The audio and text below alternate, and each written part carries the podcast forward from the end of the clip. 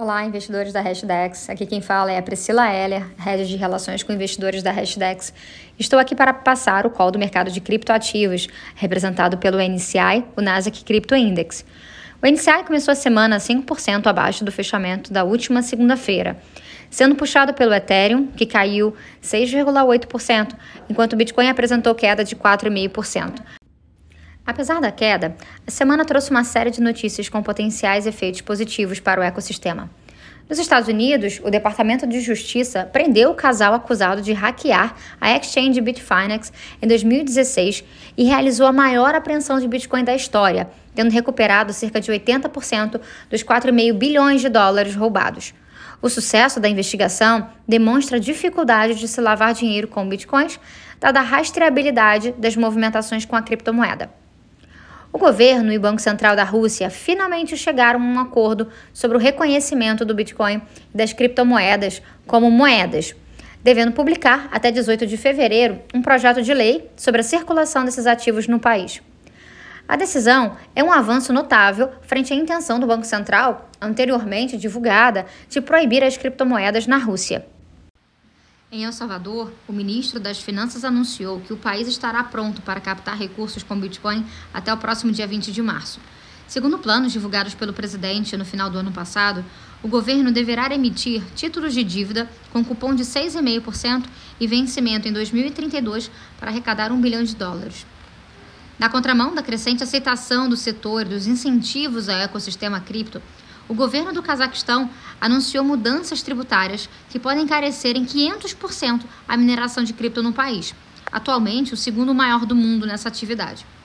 Enquanto isso, nos Estados Unidos, o Departamento do Tesouro reiterou que não vai estender as exigências regulatórias de corretoras aos mineradores de cripto e aos provedores de tecnologias auxiliares, como as carteiras digitais. O anúncio visou tranquilizar os investidores e empreendedores do mundo cripto, já que algumas medidas da lei de infraestrutura assinada por Biden poderiam inviabilizar a adequação de empresas aos relatórios exigidos pelo Tesouro. A tranquilidade dos mineradores nos Estados Unidos permitiu, inclusive, o lançamento de um ETF de mineração de Bitcoin. A bolsa americana Nasdaq começou a negociar na última terça-feira o fundo de índice da Valkyrie, que investe em empresas de mineração que usam pelo menos 77% de energia renovável. Outra gigante do mercado dos Estados Unidos, a BlackRock, irá permitir que seus clientes negociem criptoativos e peguem empréstimos com colateral em cripto em sua plataforma Aladdin. A empresa, que tem sob custódia mais de 10 trilhões de dólares, já é autorizada a aplicar em contratos futuros de Bitcoin na CME. Detém 16,3% da gestora MicroStrategy e ainda planeja outras iniciativas no universo cripto, como um ETF para investir em empresas de cripto e blockchain. O estado do Tennessee deu um passo em direção ao investimento em cripto. Legisladores do estado discutem agora um projeto de lei que permitiria aos governadores dos condados, municípios e do próprio estado investir em criptoativos e NFTs. A medida se insere no contexto de cada vez mais estruturas públicas entrando no mundo cripto, a exemplo de Miami, Nova York, Rio de Janeiro e El Salvador.